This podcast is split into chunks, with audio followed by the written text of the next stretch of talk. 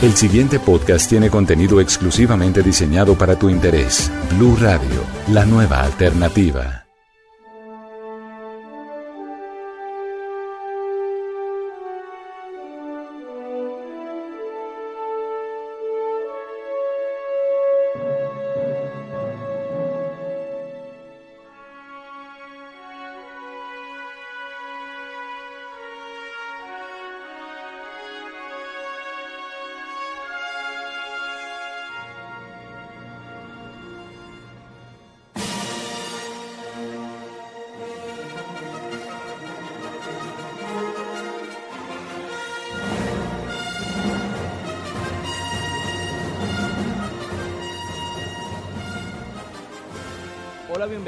Una vez más a La Caja de los Cómics, el espacio de Blue Radio dedicado a esta fantasía, a la ciencia ficción, a los cómics, al anime, a todo esto que a todos nos gusta y que estamos intentando explorar y mostrárselo un poco más a nuestros oyentes acá en Blue Radio. Hoy vamos a tocar un tema que puede ser espinoso y que puede eh, ser como una, un debate, una guerra entre las grandes comunidades de fans en este, en este mundo ñoño, por decirlo de alguna manera. Estamos hablando de los fanáticos de Star Wars o de la Guerra de las Galaxias y de los fanáticos de Star Trek o de Viaje a las Estrellas.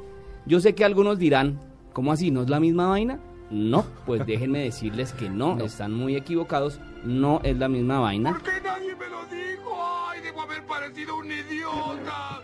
Son dos franquicias, dos mundos absolutamente diferentes y hoy vamos a hablar de esto en este podcast que se llama Star Trek versus Star Wars o cómo así que no son la misma vaina. Hoy nos acompaña Carlos Acevedo, él es una de las personas que más sabe en el país de Star Trek, de la, del La viaje a las estrellas, esta eh, franquicia que comenzó en Estos son los 1966, viajes de la del. Doctor Spock, la del Capitán Kirk, todos estos personajes también que nos hicieron recordar y que veíamos, algunos veíamos los sábados a las 8 de la mañana que lo pasaban muy temprano en la televisión cuando solamente había tres canales. También me acompaña Nicolás Cruz. Nicolás Cruz es una de las personas también que más sabe y que más representa a la comunidad de eh, fans de Star Wars o de la guerra, la guerra de las galaxias. Él, eh, esta es una franquicia que comenzó en 1977. Esto ya vino de mano de George Lucas, una persona también que algunos consideran como un, una persona con llena, llena de sabiduría para crear estas cosas y otras personas consideran como un vendido al venderle los derechos de su niño bonito a una corporación con un ratón en el logo. Hey, hola, amiguitos, soy yo, Mickey Mouse. Vamos a comenzar, pero también les tengo que presentar a un invitado especial que ya ha estado acá con nosotros. Se llama, se trata de Mauricio Cárdenas. Mauricio, hola, ¿qué tal? Hola Miguel, buenas, aquí de nuevo co- acompañándolos y, y- y muchas gracias por la invitación. Carlos, Eh, buenas noches, mucho gusto. Primero te voy a agradecer, un agradecimiento humilde. Gracias por decir que somos una gran comunidad. Aunque somos pequeñitos, pues nos sentimos grandes. Nicolás. Buenas a todos, gracias por esta invitación. Bueno, perfecto. Vamos a comenzar. Vamos, tra- tra- vamos a, a- a hacerle el dibujo completo a la gente. Vamos a comenzar. No, no quiero comenzar por orden de, de importancia, sino vamos a comenzar por orden cronológico. Vamos a comenzar por Star Trek. ¿Por qué? Porque Star Trek comenzó en 1966. Star Trek es esta serie eh, de la música que van a estar, que están escuchando ustedes en este momento. eh, los viajes de la nave Enterprise, eh, la bitácora del capitán, el señor Spock, la teletransportación, eh, muchos, muchos avances tecnológicos que para esa fecha eran fantásticos y tal vez impensables y que ahora realmente los tenemos metidos entre el bolsillo. Comencemos hablando de los creadores de cada, de cada franquicia. ¿Cómo vamos a funcionar? Vamos a arrancar con, con Carlos hablando de Star Trek y después seguimos con Nicolás hablando de Star Wars. El creador, según la investigación que hice, cortica pero la hice, se llama Gene Roddenberry, Sí, correcto. la persona que creó eh, Star Trek. Esto fue en concepto. 1966 y nació como una como un programa de televisión, ¿cierto? Como una serie. Sí, por supuesto. Star Trek, eh, a diferencia de Star Wars, nosotros arrancamos en televisión. Eh, nuestra historia es curiosa. En aquella época estaban de moda los westerns. Esto quiere decir que pues estábamos pensando más bien en vaqueros, en el medio oeste, en carretas. Y aunque la idea original no distaba mucho en cuanto se refiere a los personajes, sí distaba mucho en lo que se refiere a dónde ocurría. Entonces ya han pensado en un western espacial, eh, perdón, en un western, y posteriormente dijeron, oye, ¿y si hacemos esta joda en el espacio?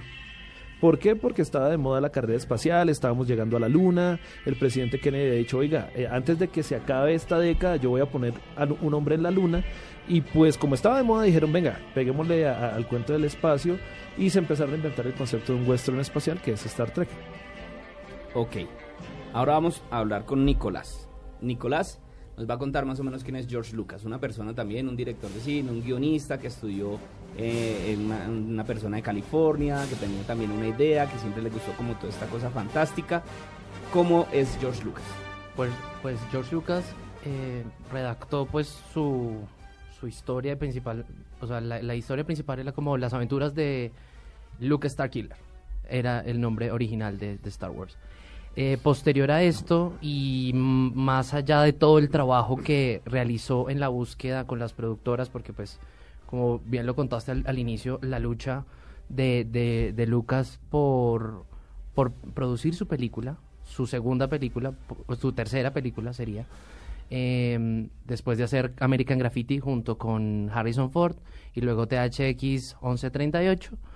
Eh, él apostó absolutamente todo a Star Wars y de ahí seguramente llegó en un momento en el que ya se había estado, ya, ya había como un, un paralelo frente a lo que era el western, lo que decía eh, Carlos, perdón, eh, y, y ya lo que es lo, lo, lo que hace la, la, digamos como que la, la el tema espacial. Una vez logrado esto, más el merchandising, más todo el tema de promoción que se realizó en el 77, más los efectos visuales, más todo esto, fue un boom. O sea, el 77 fue importantísimo frente al, al tema de Star Wars. Bueno, y entonces ahí qué se puede decir. George Lucas se inspiró en Star Trek para hacer su... No, no, o sea, esto es un, un no al unísono porque eh, George Lucas se inspiró en muchas cosas, en muchos referentes culturales que hicieron parte de la historia. O sea, la historia del, del héroe, el, eh, el Edipo, el, ¿cómo se puede decir? Como el samurái, o sea, se basó también en muchas cosas de cine. Eh, se me olvida el nombre del, del director. eh, No tanto el director. Eh, No George sé. Lucas es un gran coleccionista de cómics y su personaje favorito es Flash Gordon.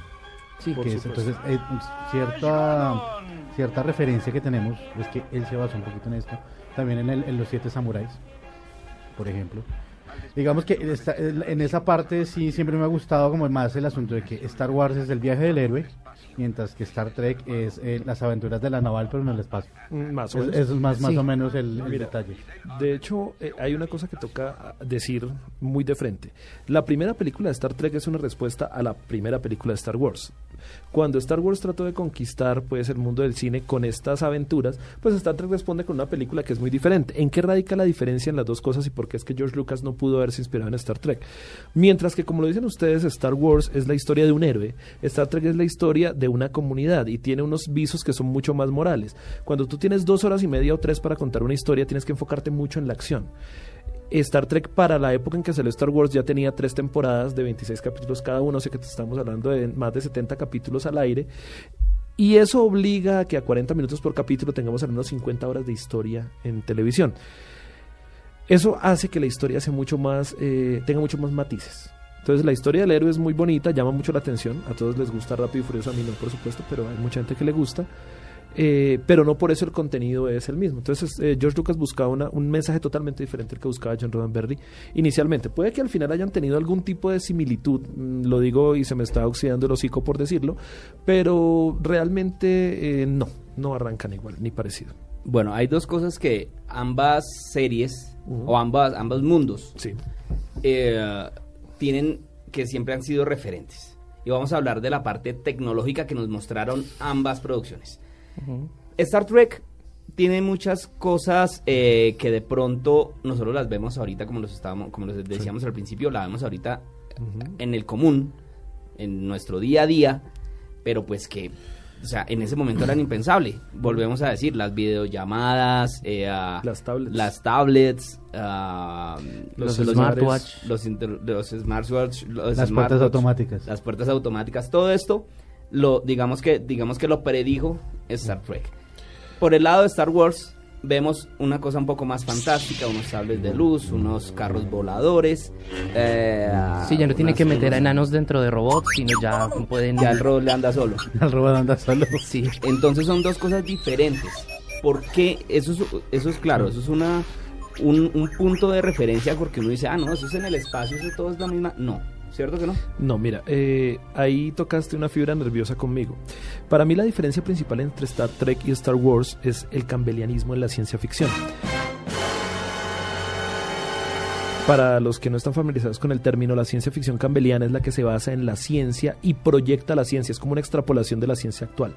Entonces, mientras que Jen Roddenberry se basó en el campbellianismo y creó una ciencia ficción dura, Star Wars es una serie de fantasía. Obviamente tiene unos aspectos tecnológicos interesantes, pero todavía explíqueme usted cómo es que el láser del sable de luz no llega más allá. Debe haber alguna forma de hacerlo, ¿sí? Pero No, y lo hay, actualmente lo hay. O sea, actualmente ya hicieron un sable de luz que corta, que llega hasta cierto Mm, límite y sí. de pronto como que es el inicio, pero ya existe. más parecido al de Kylo Ren que al de Luke Skywalker. Seguramente sí. Entonces, eh, la cuestión es que esa, ese, digamos, ese sentido estricto de la ciencia ficción hace que Star Trek sea un mundo un poco más, eh, digamos, alcanzable. Si ustedes ven, ya hay una nave que se llama Enterprise que están construyendo los de la NASA, que se supone que es un hiperpropulsor que va a viajar por encima de la velocidad de la luz. Si ustedes ven en las teorías de la física el tema de la curvatura del espacio, pues ya es un tema que se maneja como un concepto mismo del- de la geometría del espacio-tiempo. La semana antepasada tuvimos una conferencia en la Virgilio Bar con nosotros, vino un, doctor de la Universidad de Mainz y nos contó mucho sobre lo que sería la propulsión espacial. Es que estamos cumpliendo 50 años. Esa fue nuestra celebración. Entonces, por eso te digo, la diferencia principal es esa para mí. Y por el lado de Star Wars, como lo decía aquí Carlos, por el lado de Star Wars es, es como comparar, no sé, el cuchillo eléctrico con el florete de D'Artagnan o una cosa así. Mira, en realidad yo no me he tomado el, el trabajo de, de ver todo el pasado, o sea, todo el, el nicho de Star Trek, como para saber y comparar. Yo llegué a Star Trek por J.J. Abrams, desde la primera. Por, o sea, simplemente gusto de, de verla y de aprender un poco más de, de ese conflicto que hay entre Trekkies y, y Star Wars, por decirlo así. O sea, siempre fue. Star Wars. Na- nunca nunca Mm, lo vio ni supo no, pues es que- quién era el Capitán Kirk o cosas así. No, por cultura general, pues obviamente el... Live long and, pros- and prosper. Sí, o sea, larga vida y prosperidad, eso sí es una cosa de cultura pop. O sea, estamos hablando de Star Wars, Star Wars es cultura pop. Y pues esa frase eh, hace parte dentro de esa cultura pop. ¿Qué diferencias hay entre uno y otro? Yo considero que eh, o similitudes, la tecnología está, las ciertas cosas, digamos, como infraestructura eh, tecnológica también están, pero yo le, atribuiría a Star Trek que pues es el que inició, digamos, gran parte de, la, de, de todo lo que es la ciencia ficción. Entonces, muchas de las cosas de técnicas que se pueden ver en Star Wars son similares o son iguales a lo que a lo que aparecen en las dos eh, franquicias. Pero por ejemplo, ahí sí yo, y yo quiero de- eh, decir ahí con, con Mauricio. De Star Trek ya vemos aplicadas muchas cosas en nuestra vida común de Star, de Star Wars. Y yo siendo, me con- aquí les confieso, yo siendo un Warsy, yo siendo un aficionado de Star Wars, father has it. I have it. tengo que decir que eso sí es realmente el mundo fantástico porque yo no he visto la, la primera que se nos que, que se nos aplique. No sé. Esto, pues hay que, yo lo resumiría muy bien como dijo el astrofísico Neil deGrasse eh, Tyson. Tyson, que lo dijo, yo soy más fan de Star Wars que de Star Trek, pero encuentro que la ciencia de Star Trek es mucho más, tiene una, una validez, una base más sólida que la de Star Wars. Ahora, si nos ponemos a mirar desde el punto de la tecnología, pues es mucho, o sea, digámoslo, en, en el caso de Star Trek y en Star Wars, son solamente adornos. ¿sí? Es decir, nos- no- para nosotros no es tan importante, digámoslo hasta cierto punto, cuando necesitaban una salida, una salida importante en Star Trek era cuando aparecía la teletransportación, o sea, la, sal- la salvada del último minuto. En Star Wars, el, digámoslo, que por ejemplo en el caso de los Jedi, el, el- el asunto de que un Jedi nunca debe perder el sable es la primera cosa que pierde. Es una cosa que siempre Sí, está es acompañándolos a, a- a nuestros héroes. Pero digamos lo que no siempre ha sido, no ha sido la parte más importante. Por ejemplo, cuando uno ve Star Trek, las historias, el conocer, el, el- el ampliarse. Es- Star Trek tiene un componente moral excesivamente fuerte. Hay un capítulo que se llama La medida de un hombre, donde están discutiendo el tema de la vida artificial y estamos hablando de un capítulo emitido en 1987, 88. Cuando todavía ni siquiera estamos pensando en inteligencia artificial, estamos hablando de computadores que tenían una capacidad de procesamiento que no llegaba pues a, no sé, a los 25 megahertz, tal vez 33 megahertz con turbo. Y estábamos discutiendo eh, inteligencia artificial. Hay un capítulo que vendría muy bien para la época. Yo soy muy eh, frío políticamente en muchos sentidos, pero en la época que estamos viviendo en Colombia hay un capítulo que se llama El juicio del tambor donde podríamos analizar muchísimos conceptos de lo que está pasando en nuestro entorno y de cómo estamos satanizando o no a las personas a nuestro alrededor en base a su filiación. Entonces Star Trek es demasiado moral, demasiado ético. Solamente mi- viendo el, el personaje de, eh, de el doctor Spock, el profesor Spock. el señor Spock, perdón, que es una persona absolutamente neutral y ah, práctica, ¿cierto? Eh, Lo, sí, tengo no. entendido que los... los Sí, no. o sea, Pues Ah, no ra, creería. ya cuando empieza, empieza la polémica buena. Estoy no me dio un soponcio en este instante. Da- da- sí. Calma, calma, que aquí tenemos botiquín. Eh, tengo entendido que la, la raza del señor Spock, lo, eh, Vulcanos. los Los vulcanos, vulcanos. gracias, los vulcanos, que, o por lo menos lo que he entendido, lo que he leído y lo que he podido ver, es que son la, la raza práctica, la raza eh, abstracta del universo de Star Wars. Lógica. Lógica, gracias. Entonces, mira, Pero Star ahí- Trek. ahí, digamos, ahí yo meto la cucharada de- dentro de lo que yo sé. La mamá fue una señora que se metió con un humano y salió el No, señor Spock. la mamá es humana y el La mamá es es la humana. mamá es humana que a todas No estas, tenía ya que idea. por ahí están viendo eh, Stranger Things, que vi que ese es otro, otro debate por ahí en redes sociales, Sí. eh, ahorita en Netflix, yo no sabía que Winona Ryder, que es la señora que grita más o menos toda la temporada en The Stranger Things, Sí. es, la, es la mamá del señor Spock en la primera película de J.J. Abrams. Sí. Sí. En Pero el- no se lo no recuerden a yo. En el- Carlos. pero en el maldito algo aquí. Abramsverso. Ok, bueno, vamos a empezar esa, esa intervención con el maldito Abramsverso. Odio el Abramsverso. Así se llaman las tres últimas películas. Y de hecho, ya los mismos productores admitieron que es una línea alterna de tiempo, que eso realmente no ocurrió y que podemos tranquilizarnos, que ya murió, gracias a Dios. Como las películas de Wolverine. Uy, sí, como las que arreglaron esas porquerías de X-Men. Sí, bueno, pero mire, entonces, ¿qué pasa? Eh, el señor Spock es vulcano. Los vulcanos no es que no sean, no es que sean prácticos, sino hecho, que son pasionales hasta cierto punto. y son muy pasionales tanto que estaban destruyendo su propia civilización y les tocó optar por purgar sus emociones. Entonces ellos hacen una ceremonia que se llama el Colinar donde sacan sus emociones del cuerpo y son capaces de abrazar la lógica. Vemos que ellos son muy lógicos. No son capaces de mentir, eh, tienen relaciones sexuales una vez cada siete años en un evento que se llama el Ponfar. Debe ser una vida muy aburrida, pero pues es lo que Solo cada me recuerda a los Como. Zoidberg, una vaina así. Exacto. Pero no mueren al final. No mueren al Eh, Entonces, de pronto hay una de estas se les da un soponcio. Pero fíjate que hay un capítulo, eh, Amok Time, donde Kirk y Spock, Spock entra en el, en el Ponfar y pues tiene que, tiene las, las hormonas pues por las nubes y le toca enfrentarse a Kirk y termina una pelea bastante interesante. Spock eh, tiene una prometida, una señora pues que le va a a calmar las ganas, por decirlo así. Eh, sí, le va a dar su. Y en ese momento, eh, pues hay un choque muy fuerte eh, con, con Kirk, porque parece ser que yo, obviamente, mis compañeros me van a odiar por esto. Eh, yo no estoy muy familiarizado con la serie original, yo soy un trekker, no un trekkie. Los trekkies son de la serie original, los trekkies venimos del, de, La de del derecho 90s. para arriba. Entonces ellos tienen un enfrentamiento y para poder solucionar el tema de quién se va a quedar con la mujer, muy normal con Kirk que se quiera quedar con todas las mujeres, Spock, Spock y Kirk se dan en la trompa eh, Es una escena. en medio de una escena de que es canción. es, bastante... la escena mítica de la canción de tan tan tan. tan, Sí, tan. esa, esa. Esa escena. que está muy bien replicada en Futurama y de hecho es mejor en Futurama. Sí. Y por el lado de Star Wars que tenemos entonces el Consejo Jedi, que también es como la parte, la que le quiere meter orden al universo y como que son como también los que buscan el, el equilibrio, eh, la no tener tantas emociones. Está bien, lo intentaré. No, no intentos. Hazlo. O déjalo. No hay intentos. eso también trae una carga eh, también pues para el, para el espectador que dice que, por ejemplo, ya habla de verdad de maestros y del maestro Yoda, de que es que... El- Padawans el y- Padawans y todo esto. Bueno, hay, hay una cosa que yo, yo lo veo desde el, el punto de vista como fan, pero también, eh, no, o sea, no lo veo como el, todo el mundo lo ve, que son como los monjes, que son súper correctos, que no ven nada más sino su religión y sus cosas y solamente como, como lo que es el, o sea, ser Jedi. No. Hay una frase que dice Asajj Ventress en una serie del 2003 de Clone Wars eh, Me gusta serie. dirigida por Gendy Tartakovsky. Buenísimo. Muy bueno. Hay una frase que dice, los Jedi, su orden es una luz que se apaga en la oscuridad, corruptos y arrogantes, deben merecer castigo, los Jedi caerán.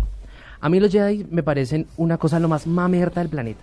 Me parece una cosa que, ¿para qué sirve tanta, tan, o sea, ser tan correcto si al primer elegido le, le pintaron pajaritos en el aire y ya se comió el cuento de que era el elegido y volvió el- la galaxia un zaperoco?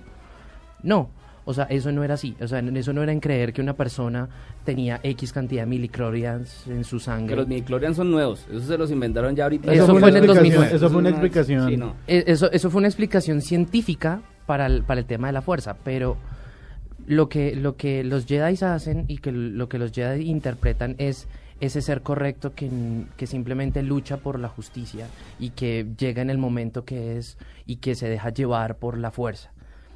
Mm, con- creería que los Jedi también tienen su lado oscuro. O sea, su lado oscuro en el en todo este proceso de, de dualidad, de, de saber si está, si es bueno o malo, eh, mientras los Sith no. Mientras los Sith hacen lo que tienen que hacer, pero no se tienen que ensuciar las manos con otro tipo de cosas o con terceros. Simplemente ejecutan y hacen el, el- la labor que deben hacer. Los, los Jedi no, divagan mucho y piensan demasiado. Que eso sí está muy claro en el universo de Star Wars. El lado de la luz y el lado oscuro. Sí. El yin y el yang, ¿cierto? Eso sí está, pues digamos, por lo menos ya bien dibujado en, en el universo de Star Wars, que sabemos que los Sith, que es de Darth Vader el primero que conocimos y la cosa sigue, el señor negrito, el de la espada, no sé qué. El que respira como asmático. respira- exacto, el que tiene un respirador. y el otro que es el de la espada verde, que, que es el, el muñequito verdecito chiquito y toda esa cosa. Esos, digamos que eso sí está bien dibujado. El- el- esa línea está bien dividida entre el bien y el mal, digamos, en Star Wars. Cosa que de pronto en Star Trek no la veo tan, por lo menos no dentro de una misma línea, sino que, bueno, ahí hay razas, ahí hay cosas, ahí hay otros planetas, pero no está tan bien diline- dil- eh, Delineada. Esa. Lo que pasa es que son dos mensajes muy diferentes. Volvemos al tema. Star Wars no está buscando eh, construir una conciencia, por decirlo de alguna forma, mientras que Star Trek sí está buscando construir una conciencia. Estamos hablando de una serie donde lo que te están mostrando desde 1966 es inclusión. Recuerden que el primer beso interracial que ocurrió en la televisión americana en 1967, cuando todavía estamos hablando del apartheid, fue entre Kirk y Uhura. Uhura ¿No era una el- mujer de raza negra que era muy bonita, pero no dejaba ¿En el de ser planeta una de los mujer de raza negra.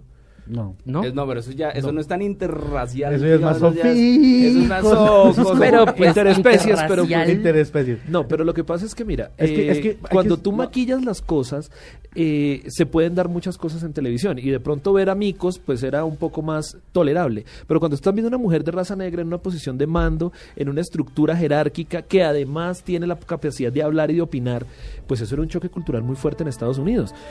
También tenemos el, el récord de que el primer beso lésbico, aunque no se manejó como un beso lésbico, se, se lo dieron dos personas de Star Trek en 1994 en televisión, que fueron Yatsia Dax y Lenara Khan. Entonces Star Trek construyó un universo muy diferente de tolerancia, de inclusión, y las diferencias en Star Trek eran enriquecedoras. Entonces no tenemos la necesidad de mostrar un yin y un yang, como si pasaba entre los Jedi y el lado oscuro, sino que lo que tenemos que mostrar era que todas las diferencias eran aceptables, que lo que no era aceptable era la violencia, eh, la agresión y las cosas que de, pronto generaban en malas emociones. También ese es un poco el mensaje del señor Spock. Eh, entre ser malo y no tener emociones siempre es mejor no tener emociones.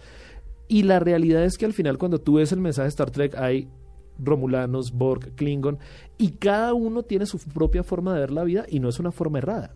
Y eh, coexisten dentro de un mismo universo. Entonces son mensajes muy diferentes. Que eso más o menos, perdón, eh, Mauricio, una, una cosa, una cosa chiquita, que eso más o menos también se ve en Star Wars, que, ah, por ejemplo, se ve también, ah, no hay mujeres digamos que, o sea, no, no hay no hay muchas mujeres en la, en las eh, en los, Los- escalafones ¿cómo de, de, de rango en la digamos en los rebeldes y tampoco en la en, en el imperio por lo menos en la primera trilogía no no, no podemos decir Pues no en la primera Estaba trilogía estamos hablando de rebeldes, Leia y Mon Mothma, o sea que son la parte de la alianza rebelde, digamos como que las dos cabezas. Seguramente dentro de las escenas eliminadas hay mujeres pilotos, hay mujeres por ahí en alguno que otro cameo, pero pues de ese digamos ha sido como el chiste dentro del dentro del fandom que no hay mujeres en la galaxia. pero pero lo y tampoco personas de raza negra la única es Lando prácticamente hay otro hay otro por ahí pero bueno y eh, pero pero sí vemos a muchas personas de otras especies por decirlo de alguna, manera como- Demasiadas. como, lo decía ahorita Carlos aquí nombrando los romulanos y Mm. etc etc que realmente no me lo sé Un salpicón de especies. Exacto, en, en Star Wars tenemos un salpicón grandísimo También. de especies que, que y esas sí aparecían dentro de las, Mm. o sea, dentro de los rangos, el admiral, el almirante Akbar, eh, ah. Chewbacca. Cosas así que, que, que, bueno, pueden demostrar también como que de pronto se puede decir, me atrevo yo a decir en este momento que eh, George Lucas quería como hacer ese símil, que no puedo poner a una persona de color o una mujer, pero sí pongo a otra especie, una cosa como para que digan que, que hay inclusión. Pero una vez más, digo yo. pero una vez es maquillártelo. Es que ese es el problema de cuando estamos hablando de ese tipo de temas, que no son propiamente de este podcast, que podríamos hablar horas enteras de eso. A George Lucas le tocaba mostrarlos así porque es que él no tenía mucho tiempo. Él Y tenía que tenía mostrar y mostrar y mostrar. Esa es la otra, no tenía mucho apoyo. Ya cuando, te- cuando filma su tercera película, ya todo el mundo quiere estar. Pero cuando empezó, cuando hizo su primera película, encontrar una mujer que participara, no creo que haya sido una cosa muy fácil. Y que además quisiera pegarse, porque ot- otro problema que tendrían de pronto, imagino yo, en la realidad, es que pensaban en quedar encasillados en los papeles, cosa que además pudo pasarle a algunos, lo que se equivoca. Entonces el hombre eh, quedó un poquito encasillado, entonces eso también era un temor que tenían en la época, que también les pasó a los de Star Trek, ¿no? El señor Spock escribió un libro Yo no soy Spock y a los tres años le tocó escribir Yo soy Spock porque no le funcionó el cuento. Entonces... Y volvió y apareció en, en Star Trek con J.J. Abrams ahí haciendo un, cameo. Es que lo que y es también que sí. ahorita me imagino que la última, se- seguramente hay cameo de este actor, eh, el típico, el que era Capitán Kirk. No, No, no, de no. hecho Eh, no. él- no él apareció. De hecho, en algún no sé. momento hubo un rumor donde dijeron que iba a aparecer Kirk. Yo les dije, mire, si Kirk aparece en la última película, ahí sí se acabó esta joda. O sea, no más. Eh, porque es una falta de respeto. Pero sí aparecen todos los de la tripulación original en la despedida en una fotografía. Gracias por el spoiler. Sí.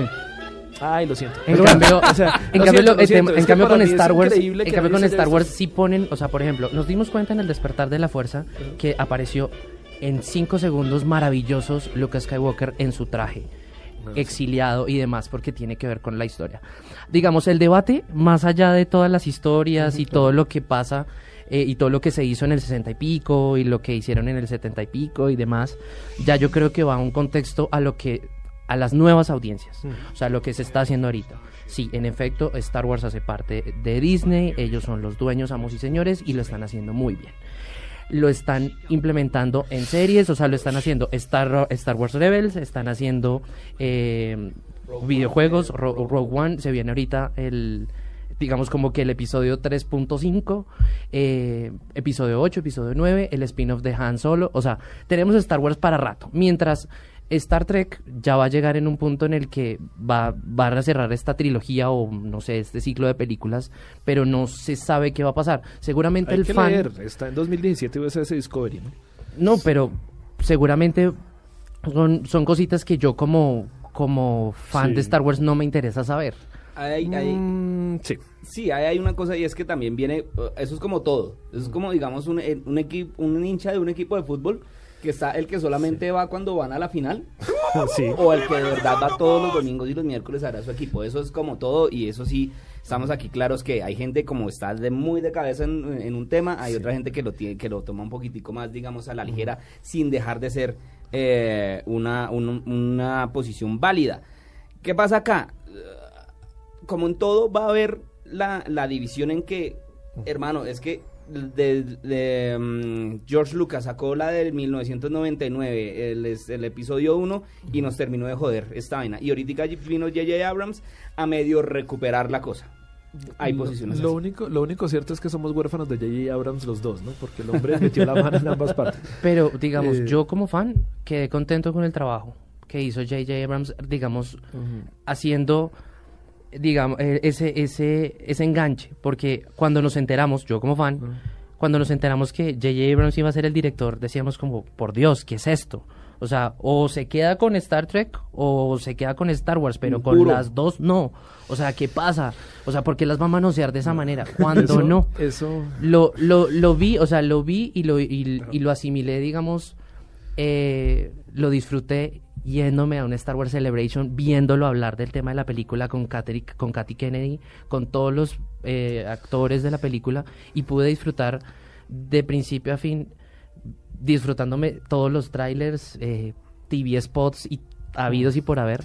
Porque pues para eso fue hecho Star Wars, o sea, para, para eso fue, digamos, ahorita toda esta nueva trilogía que, que se viene con diferentes directores y demás. Eso no depende ya de los directores, los directores simplemente le dan un, un Mira, touch. Yo creo, yo creo que el tema aquí es más bien desde los puntos de vista que lo estamos viendo. Nicolás, por supuesto, es más mediático porque él tiene, él es comunicador social. Yo soy ingeniero, entonces yo lo veo desde un punto de vista más pragmático. Eh, lo único que se me ocurre decir sobre eso de que JJ Abrams está haciendo bien las cosas es como felicitar al papá porque dejó de pegarle a la mamá. O sea, lo siento. JJ Abrams es la peor basofia que le ha podido pasar a las dos franquicias. Obviamente, mediáticamente lo están haciendo bien, pero lo que pasa es que ellos, eh, el objetivo de ellos es capturar nuevas eh, audiencias y lo están haciendo. Pero convertir a Star Trek, no sé Star Wars, yo les repito que me di el despertar de la basofia y pues lo disfruté mucho, no digo que Su no, falta de fe resulta molesta. eh, pero cuando hablamos de Star Trek, el inicio de la basofia, Star Trek en la basofia oscura y ahorita Star Trek más allá de la basofia, realmente son películas muy malas.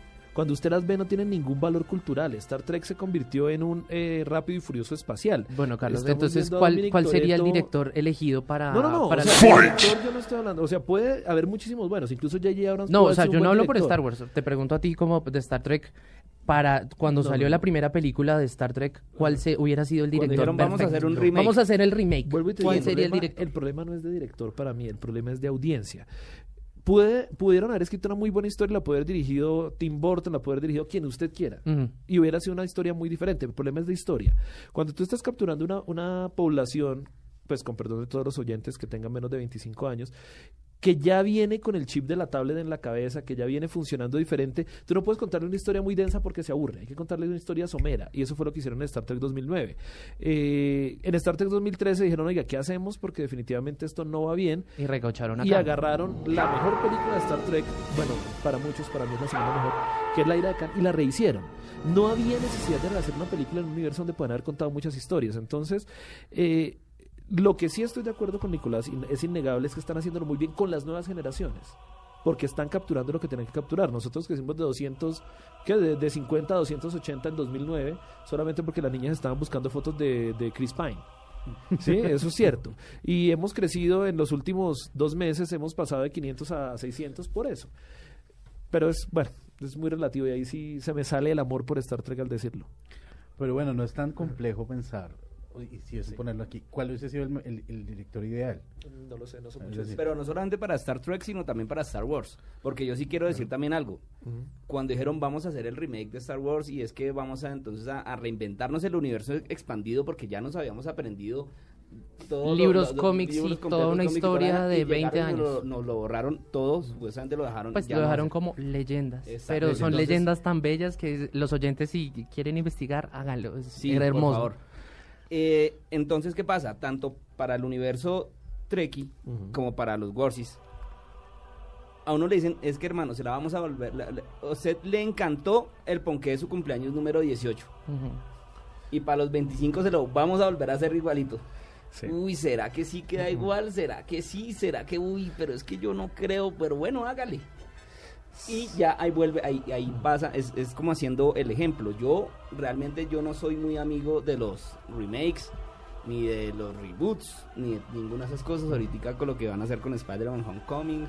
y O lo que hicieron con Ghostbusters. Lo que hicieron con los Uy, sí, Ghostbusters, que, no me que la he visto. triste, triste, o sea, me, no, terrible. No soy capaz. Entonces, y al ser Star Trek y Star Wars una, de- una de las franquicias con más seguidores alrededor de todo el mundo, porque es que son de- realmente usted no encuentra personas, muchas personas haciendo convenciones de cazafantasmas, creo que las debe haber.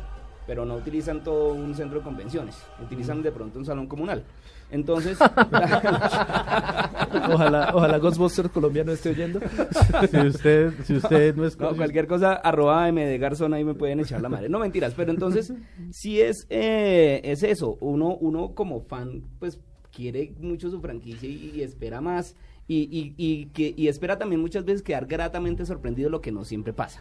que sí pasa con Star Trek la de este año. Queda uno gratamente sorprendido. Vuelvo y lo digo, para mí Abrams es lo peor que le ha podido pasar al universo Trekkie, pero la última película se deja ver, es una película interesante. Pero ven, el No director de la última película no fue director de Fast and Furious. Sí. De Pues Rápido sí, probablemente.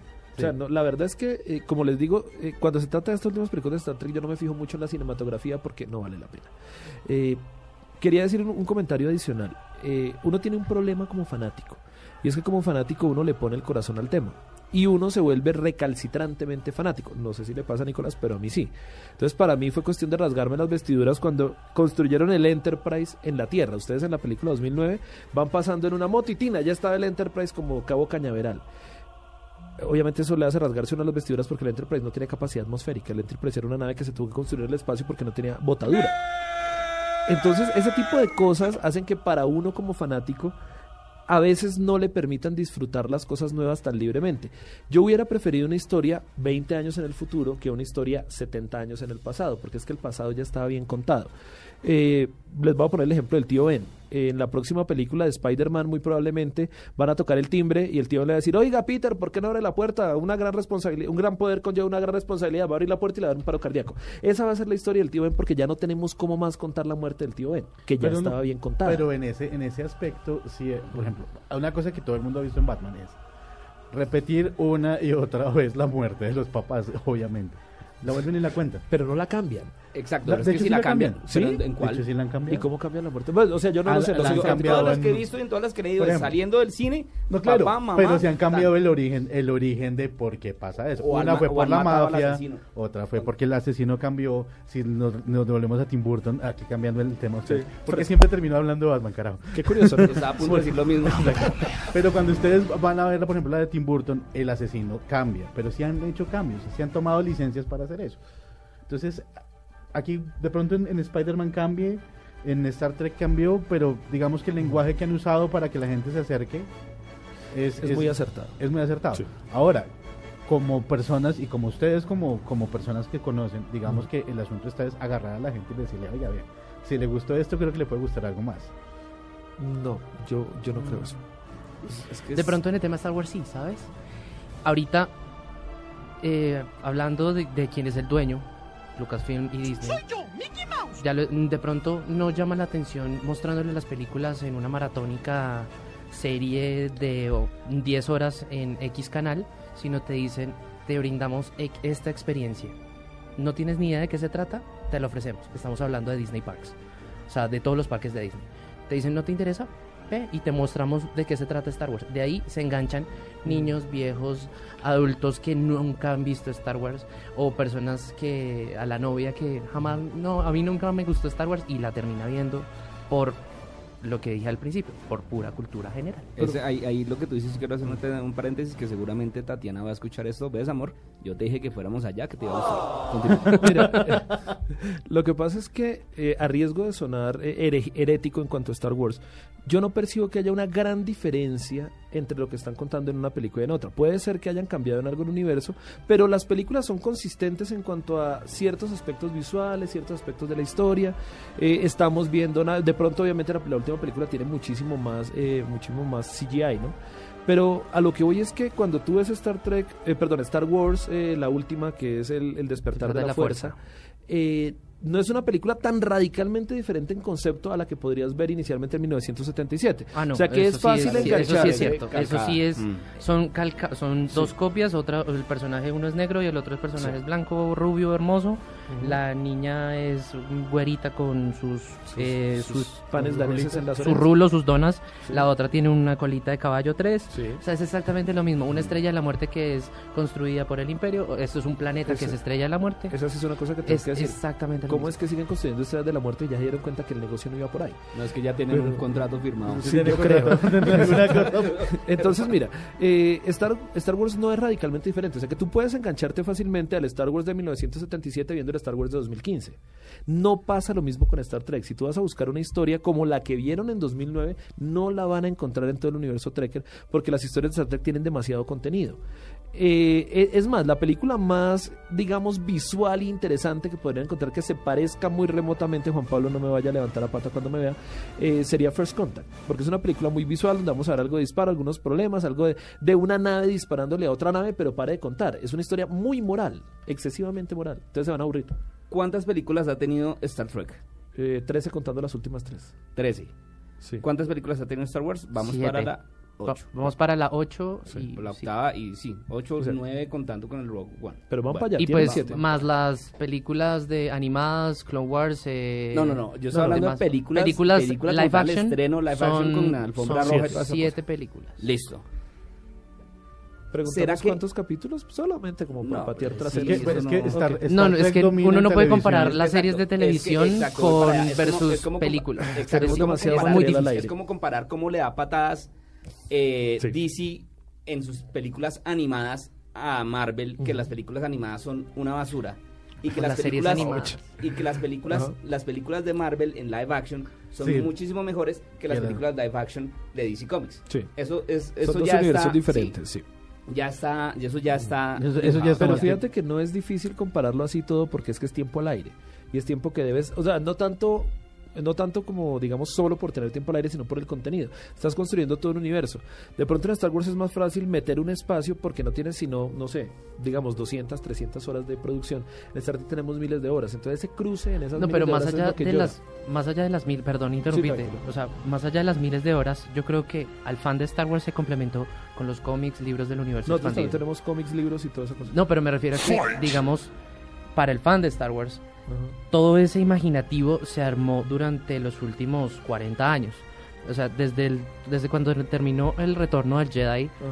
eh, escritores, e ilustradores, en fin, todo lo que tenga que ver con el ámbito artístico y que se tomaron el trabajo de armar todas las historias aprobadas por Lucas, porque no fueron así, ay, hagamos un- una cosa. Hasta ahí, cuando, cuando Lucas llegó y dijo, cortó el chorro, y dijo que no, no aceptaba más historias, hasta ahí llegó el, el- el universo expandido que jurábamos nosotros que iba a ser las películas de, de ahorita, o sea, que iba a ser la nueva, la nueva trilogía. Ese es el fan purista. Sí. Mientras el fan eh, visual eh, se queda con las nuevas, o sea, se queda con la, la primera trilogía, algunos, con la nueva trilogía, que estamos hablando del 99 al 2005, Ajá. y con esta, o sea, del, del 2014, El despertar de la fuerza. Yo por qué lo digo, y yo por qué preguntaba lo de las películas, porque es que con base en eso hay muchas, uh, a ver, Star Wars definitivamente tuvo un músculo económico, y ya nos vamos a, a meter a hablar de la plata, tuvo un músculo económico que fue el merchandising, y de ahí arrancó toda esta vaina, toda esta locura. De pronto a Star Trek no le hizo falta esto como para que también tuvieran su parquecito, así sea por allá en Denver. Eh, no, de hecho tenemos experiencias. The Borg Experience estuvo en Las Vegas durante un tiempo. Estuvo. Lo que pasa es que Star Trek tiene un problema, eh, digamos, comercial, por decirlo de alguna forma. En tanto que CBS era la dueña original de la serie y ahora en este momento los derechos de televisión son de CBS, pero los de cine son de Paramount. Entonces siempre cazar los conceptos comerciales es bastante complicado. Al final el cuento de la The Borg Experience, que estuvo, como muy satisfactoriamente dice Nicolás, eh, pues el problema fue más comercial. ¿Para quién iban las ganancias? Es lo mismo que pasa con Deadpool. ¿Por qué con- Deadpool lo con mataron? Deadpool o con X-Men o con... Y que Ahora, eh, ya- dato curioso, dato curioso, eh, este, lo, Star Trek, en Star Trek conocen a los X-Men, ¿no? Hay un, un ciclo Sí. donde los X-Men se unen con la nave Enterprise para salvar el mundo. De hecho ocurre en desmayo dos, First Contact y Second Contact.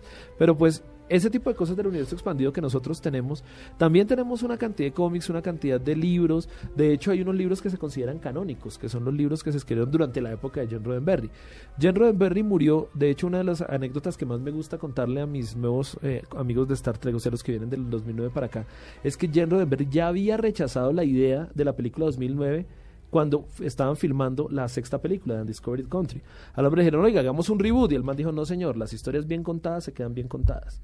Y contaron una historia que se parecía a la caída de la cortina de hierro, y que estaban hablando más bien de la Guerra Fría y de cómo se hacían amigos los Klingon y la Federación, que eran en teoría los rusos y los americanos. Que de hecho siempre fue una de las cosas importantes de Star Trek, el mensaje político. Sí. Sí, y que Star Wars de, pr- de pronto eso sí no lo tiene. No, de pronto Star sí Wars lo sí lo tiene. Sí, lo met- claro, lo tiene, pero es como más, pero es que es Pero a la más. No, es que yo no sé, yo es que Star Wars es como como como muy, a ver, yo y yo siendo fan de Star Wars, yo digo que es que Star Miren. Wars es como muy rosa. No, O sea, realmente como que, es que- es sí, a ver, eh, a ver, sí, es que como que se soluciona todo muy fácil porque entonces resulta que se dio cuenta que era el papá, entonces no lo mato sino lo rescato y bla bla bla bla bla. No, de pronto Star Trek sí tiene un, un- un contenido un poco político un poco más fuerte, más eh, eh, que de pronto pesa más a la hora de un argumento de estos. Generacionalmente, yo diría que el episodio 2 del ataque de los clones es un capítulo de La Rosa de Guadalupe para mí. Partamos así. Es una novela. Lucas no fue el más brillante. A mucha, mucha gente lo extrañó en el despertar de la fuerza, pero yo creo que fue suficiente para él eh, cortar el chorro ahí porque de verdad el trabajo que hizo durante la, segun- o sea, la, la nueva trilogía estuvo muy mal hecho. O sea, mal hecho en el, en el aspecto de que episodio 1 la llenó de carreras de pods, eh, emociones, eh, un soundtrack impresionante. Cuando llega ya el, el episodio 2, el ataque de los clones, con esa vaina, no, yo no te puedo amar porque La primera de hora verdad de- me Pero un momento, siento pero un muy momento, porque triste. yo sí quiero decir algo No. y, y- y voy a- y vamos a debatir entre los mismos fans de Star Wars. Y me- me- un momentico, sí, córrase que, que esto va a me salpicar. quito, sí. Córrase que esto va a salpicar, no mentiras.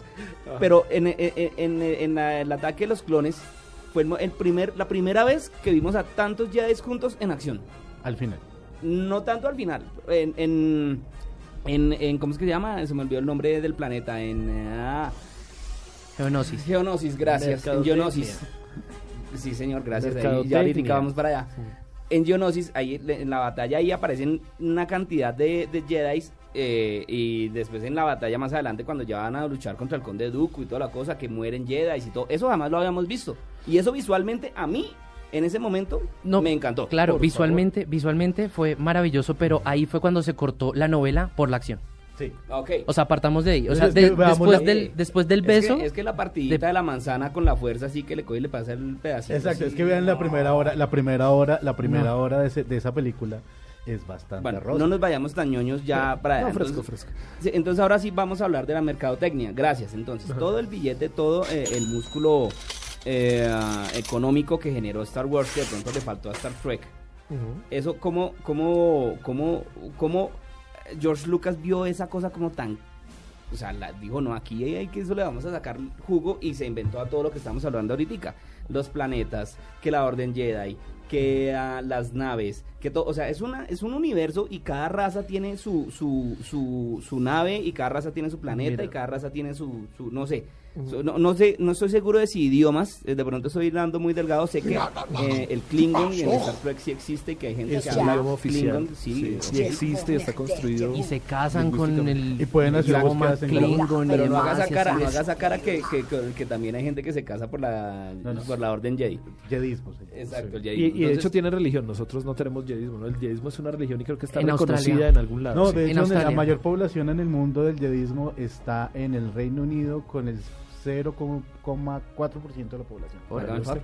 Mire, eh, yo le voy, a responder, idea. le voy a responder eso de una forma que puede no sonar bonita. ¿Por qué el merchandising en Star Wars fue tan, tan, tan importante? Cuando usted no tiene novia le gustan las muñecas hinchables. Entonces, ¿qué pasa? Usted le dieron tan poquito de Star Wars que le estaban vendiendo y vendiendo y vendiendo y usted tenía que satisfacer esa necesidad de Star Wars de alguna forma y se la cambiaron por plata. Entonces, mire, eh, hay tres películas. Ay, sí, tres muy buenas películas. Ah, estos, perdón, estos señores de acá, iba a decir otra palabra, pero pues no. Entonces, estos señores de acá tienen horas y horas y horas y se entretienen viendo y las pueden repetir. Hay mucho para ver. ¿Yo qué hago? No, pues voy a jugar con Luke Skywalker, voy a jugar con Entonces le vendo muñecos, le vendo sales, le vendo locuras. Nosotros tenemos tanto para ver que estábamos saturados visualmente de lo que había en pantalla. Entonces, el merchandising no fue tan necesario porque había mucho para ver muchas veces. Entonces, usted estaba, digamos, no sé estrictamente, pues yo nací en el 80, pero si tú hablas del 66 en adelante, pues la gente se repetía mucho la serie, pero había bastante material. A nosotros, y a Igual nosotros hay un dato, hay un dato importante Ajá. y es el público objetivo para el que iba cada cosa era muy diferente. Claro. Star Trek fue para un público mucho más adulto que Star Wars. Star Wars era para un público adolescente. Y marcó los 70 O sea, si usted se 70s, ve That 70s. 70 Shows, Sí, o claro. sea, no, Sí. no hay referencia a No hay Star Wars. capítulo que no hay tenga capítulo que no Star- tenga sí, referencia a Star Wars. No, de hecho es mucha, o sea, de hecho si lo ponemos en un contexto mucho más amplio, lo que es el asunto de la cosmología, o sea, si, si usted es norteamericano o conoce a algún norte- algún norteamericano, sabe muy bien que ellos no tienen un, asu- un asunto cosmológico muy propio como lo tenemos nosotros. Es decir, nosotros tenemos todavía la historia de, de, de- de los chipchas y de quechua y de todas esas cosas. Los, los, los norteamericanos no. Y llegó Star Wars y empezó a crear, a, a tener un punto primero religioso y tenía un punto donde se puedan agarrar. Sobre Sí. todo estas generaciones que no tenían una cosa como... No que- tiene un asidero cultural.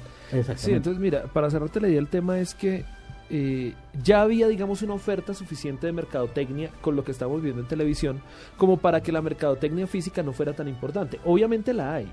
Y hay coleccionistas con cosas muy raras, como por ejemplo yo, que tengo una versión mal etiquetada de la nave Excelsior, donde está en una caja que dice NSC 2000, pero la nave tiene escrito por encima en X 2000, que es una edición muy rara que apareció y me encontré por error en una tienda que no sabía que la tenía. Ahí la tengo en la casa. Entonces hay cosas muy raras. Yo soy coleccionista de naves, tengo naves muy curiosas, pero así todo, con todo el material que tengo, mi, digamos, lo más preciado de mi colección, aparte de las naves, son las series. Entonces tengo las series en DVD, las cinco series, tengo películas, tengo una cantidad de cosas que si yo quisiera sentarme a ver Star Trek, yo podría hacerme un maratón de, no sé, 60, 70 días seguidos sin parar de verla. Entonces, por eso de pronto la mercadotecnia fue tan importante en Star Wars, porque ellos tenían menos y querían más.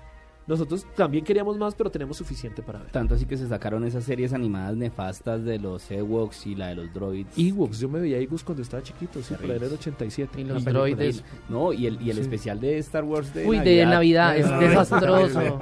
No, pero ¿qué es más desastroso? ¿Es ¿Los especiales o la película de los Ewoks?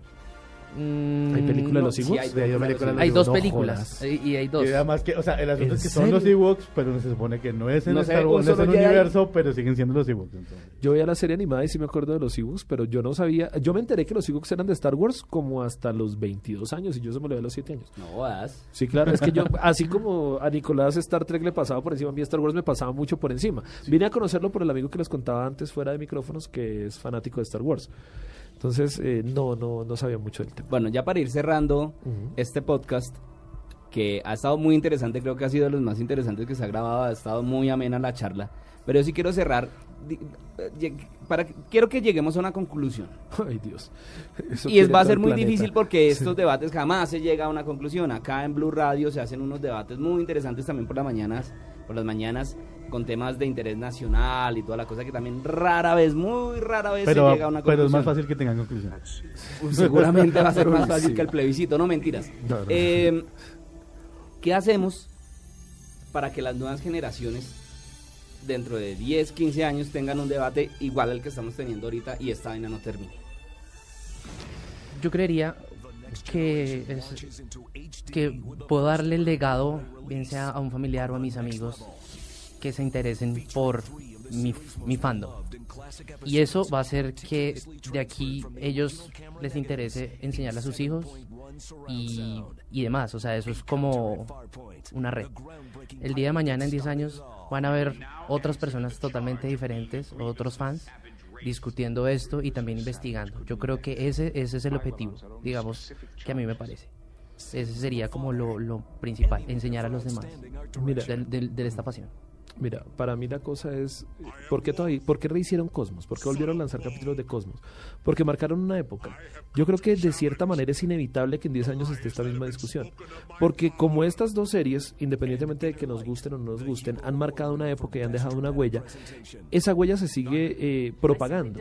El ejemplo, lo que dice Nicolás es muy cierto. Mi amigo Juan Pablo lleva a sus hijas a ver Star Trek de un modo u otro, si a ellas no les gusta y todo, recordarán a su padre viendo Star Trek y tal vez cuando salga Star Trek, por ese amor fraternal, irán a llevar a sus hijos a ver Star Trek. Entonces, esto ya marcó época, esto ya es como una onda que se está propagando. Entonces, yo creo que es inevitable que en 10 años estemos discutiendo lo mismo, quizá en 20. Eh, a mí me gustaría estar en 30 años todavía en lo mismo, pero hay que dar un relevo generacional. Y ese relevo generacional, debo concederle la razón a Nicolás, está ocurriendo con lo que están haciendo ahora, con esa mercadotecnia, ese merchandising nuevo que están lanzándole a la gente. No, y más allá, son la exper- las experiencias que Claro. le podemos brindar, digamos, a, la gente de nuestras comunidades. O sea, si a mí se me acerca una persona de, hey, quiero ir a la premier, lleva a tu hijo, por favor. Claro. Lleva a tu hijo, lleva a las personas, y si hay chance de regalarte otra boleta, te la damos porque tu hijo de 7 años, a mí me pasó en el, epi- en el- en episodio 7, en el, en- en- en el estreno. Yo sé que esa persona que no tiene nada que ver, que es la primera película que se ve de Star Wars, pero estuvo en una premiere de Star Wars y y, eso lo se va a va acordar toda Sí. la vida. Y va a decir, mi papá me llevó a la premiere de Star Wars, o a la premiere de Star Trek, o a la premiere de Mira. Avengers, o cualquiera. Esas, ese tipo de películas. Además, es que nosotros, los geeks, somos tan pasionales que no hay mejor cosa que ver una, una, una premiere con llena de, una sala llena de geeks. Sí. o sea, todos y- y con gritando, todos llorando, El todos aplauso, la el, lágrima, el, sí. el, el- el asombro. Porque tú puedes ir un fin de semana a cualquier cine y te la disfrutas y, ok, vale la pena, buena. Pero, pero, lo único que aplaude es uno. Exactamente, o el único que se asombra es uno, como, uy, el cameo de final". tal persona. O sea, ahí es, Sí. es- son ese tipo de cosas y experiencias que uno le puede brindar a la, a la gente que se está interesando por estos temas. O sea, no solamente Star Wars y Star Trek. Pues yo creo que el- lo más importante para seguir con estas discusiones a futuro es seguir el ejemplo de Star, Star Trek y trabajar por la inclusión, precisamente. El volver inclusivos, ese tipo de cosas. Hay comunidades y hay personas que son súper cerradas con su fandom. O sea, como que no me preguntes, yo no sé nada, o sea, si tenga toda la colección. Y si uno pregunta, entonces lo miran feo. ¿Cabe, cabe un comentario final para Claro, ese tema favor. de la inclusión? Mira, Star Trek, como les decía, en el 67, primer beso interracial, en el 94, primer beso lésbico. Acabamos de tener un tema, para mí, que fue muy delicado de manejar. No es un secreto para nadie que George Takei, eh, el señor Zulu, es homosexual y que él trató en 1966 de que Gene Roddenberry incluyera una historia homosexual. Y el mismo Gene Roddenberry, que estaba metiendo una mujer negra, que estaba metiendo una mujer en el mando, le dijo, oiga, todavía no estamos preparados. En esta película, no les voy a contar la escena exacta, les voy a contar lo que se sabe de antes de la película, decidieron darle un papel protagónico a un homosexual. Ya se había tratado en First Contact con el teniente Hawk, pero no se dijo abiertamente. En 2009 aparece una mujer calva al timón del Enterprise. En 2016 es la primera vez que tenemos un personaje abiertamente homosexual, pero cometieron un error que para nosotros los trekkers es garrafal, pero no garrafal porque sea malo, sino porque nos pareció una falta de respeto. El personaje que decidieron hacer homosexual fue el mismo Zulu. ¿Por qué nos parece una falta de respeto? Porque en vez de estar honrando a George Takei, parece como si lo estuvieran caricaturizando. Entonces, eh, la inclusión en cualquier medio, en cualquier eh, universo, va a ser siempre un punto de partida muy importante. Star Trek ha sido una bandera de la inclusión. ¿Qué sigue? Eh, no sé qué seguiría en inclusión en este momento, pero lo estamos viviendo. Eh, el problema que tenemos con musulmanes es muy delicado. Exacto, para iba yo. Yo creo que ahorita la inclusión es más como por acabar fronteras y tanto pues con diferencias religiosas, con eh, la inclusión a desplazados, que esto, mm, eh, este mundo va a cambiar mucho y realmente ojalá en 10 años podamos estar hablando de estas cosas. Yo no sé alguna conclusión final, el señor Mauricio, perdón, el señor Nicolás, No, que la fuerza los acompañe siempre. el señor Carlos no me vaya a decir que No, no, no voy a entrar en el cliché, no voy a entrar en el cliché. ¿Por qué Más no? bien voy a decir una frase diferente. Recuerden que Spock siempre lo dijo, el bienestar de muchos es más importante que el bienestar de pocos o el de uno. Y ese es el mensaje final de Star Trek. Cuando dejemos de preocuparnos por estar de primero en la fila, por no hacer la cola, por volarnos el semáforo, por adelantarnos en el trancón, todo va a mejorar. Cuando empecemos a tener una conciencia social, que es algo que siempre me ha gustado mucho del mensaje de Star Trek, cuando yo me preocupe más por el bienestar común que por el bienestar propio, esto va a mejorar. Mauricio. Como nota final, eh, recuerden que el judaísmo es una religión que en el mundo se quiere volver una religión em, real por si han, tenido, han pensado en, en- en seguirla. Y también hay iglesia maradonianos. entonces, Exacto, si hay maradonianos, pues porque no puede haber judaísmo. Y, y nada, queda, queda solamente una invitación a que sigan a estas personas en sus redes, en sus, Eso en diferentes yo. reuniones. Nicolás, por favor, sus redes para que lo sigan aquí nuestros oyentes. Redes personales, arroba Nico guion de piso Crux con X al final. Y eh, el fandom de Star Wars, Star Wars Colombia, arroba Star Wars Col. Ahí pueden preguntar lo que quieran, publicar lo que quieran eh, y están, mejor dicho, más que bienvenidos eh, a esta comunidad. El señor Carlos Eh, Acevedo. nosotros somos un poco fríos en redes, eh, pero tenemos Star Trek Colombia en Facebook, tanto página como grupo, se mueve muchísimo más el grupo, arroba Star Trek Call, que es el, el hashtag que estamos usando en Instagram, y personalmente mi Twitter es arroba leyes de Tol, no se publica mucho, pero pues cuando se publica hablamos sobre Star Trek bastantes cositas. Y las de Mauricio, que es la más ¿Qué? ñoña que conozco, pero Arroba Arkham K-O-U, A-R-K-H-A-M-K-O-U. Pues, para los que quieran hablarme, ahí me pueden encontrar. Hablamos de ñoñadas y de no ñoñadas también. Si necesitan asesorías en matemáticas, no. Por bueno. favor, no. Y la mía, mi- mi- mis redes sociales son arroba mdgarzón en Twitter, el hashtag numeral caja de los cómics.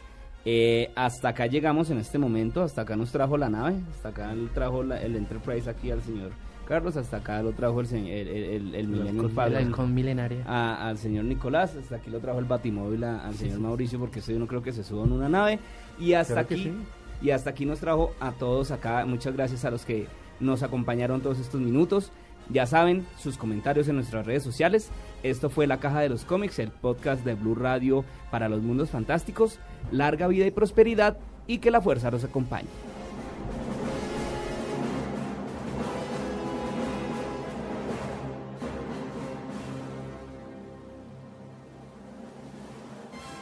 Para más contenido sobre este tema y otros de tu interés, visítanos en www.bluradio.com. Blu Radio, la nueva alternativa.